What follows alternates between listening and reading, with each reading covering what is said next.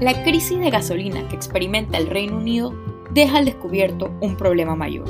Bienvenidos una vez más a World Brief, mi nombre es Cristi Ramírez. Por casi tres semanas, conductores y usuarios han tenido que someterse a filas y esperas de más de 7 horas para poder abastecerse de gasolina, y esto es si lo consigue. La razón, uno pensaría que es que no hay suficiente gasolina, pero no. Esta crisis la ha desatado es una falta de transportistas.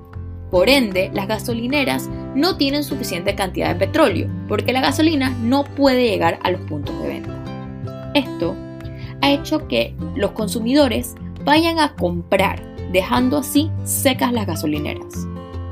Según reportes de los vendedores de petróleo del Reino Unido, en las áreas más afectadas todavía una quinta parte de las gasolineras no tienen suficiente gasolina, mientras que en otras zonas el 8% todavía está completamente secas. Si bien en los últimos días se ha demostrado una pequeña mejoría, el problema de fondo está muy lejos de resolverse.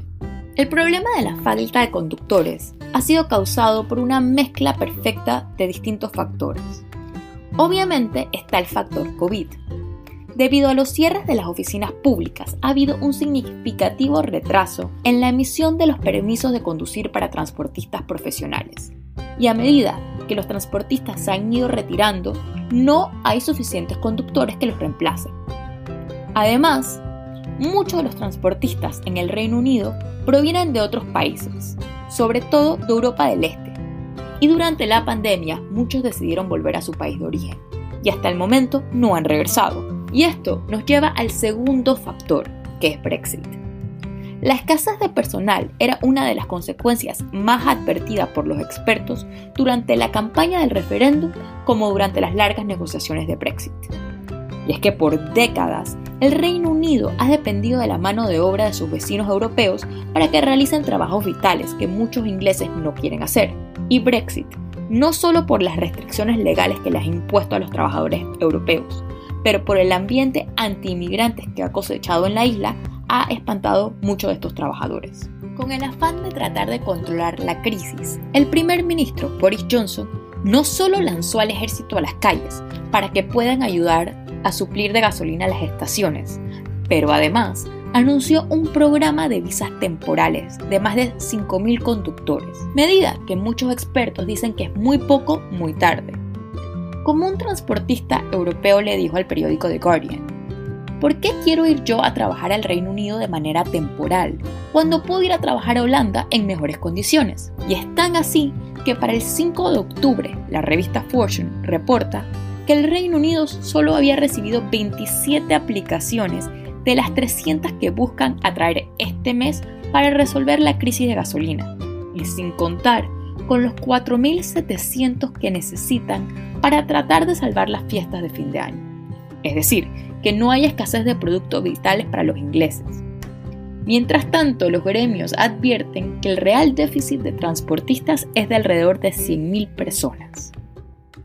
Algo muy parecido ocurrió a principios de este año, cuando el gobierno de Johnson tuvo que ceder y atraer trabajadores rumanos en visas temporales porque no habían suficientes recolectores de vegetales y las cadenas de supermercados alertaban de posible escasez. Y es que esta crisis de conductores ilustra un problema mayor, que es la falta de trabajadores. Según organizaciones empresariales, esto podría durar hasta más de dos años. Por ejemplo, una falta de carniceros ha creado una crisis en las granjas de cerdo, la Organización Nacional de Cerdos ha anunciado que de no encontrarse solución para la falta de trabajadores, se verán obligados a eliminar a más de 100.000 animales innecesariamente.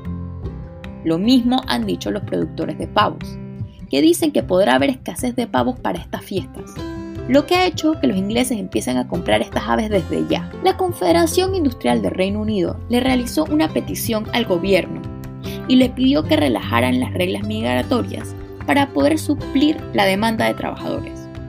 Esto, sin embargo, no parece estar en la cabeza de Boris Johnson. Durante la conferencia del Partido Conservador, Boris Johnson explicó su visión de la economía post-Brexit. Una economía con sueldos altos, con empleos sofisticados y con bajos impuestos.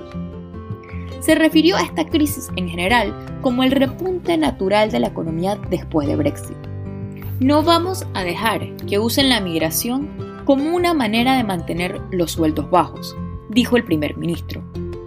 Es decir, lo que se entiende del discurso es que él quiere usar la falta de trabajadores como una estrategia para obligar a los negocios a entrenar a nuevos empleados y al mismo tiempo subir los salarios. El problema es que eso no es así de fácil. De mantenerse esta escasez de mano de obra, los productos sin duda van a empezar a faltar y esto va a afectar a los ciudadanos, que no solo van a tener problemas para abastecerse, sino que tendrán que pagar más por los productos que sí encuentren. Y al final, la falta tanto de personal como de productos puede afectar la recuperación económica macro después de que el Reino Unido busca recuperarse del COVID-19. Esto fue World Brief. Por favor síguenos en redes sociales en arroba P en Instagram y Twitter.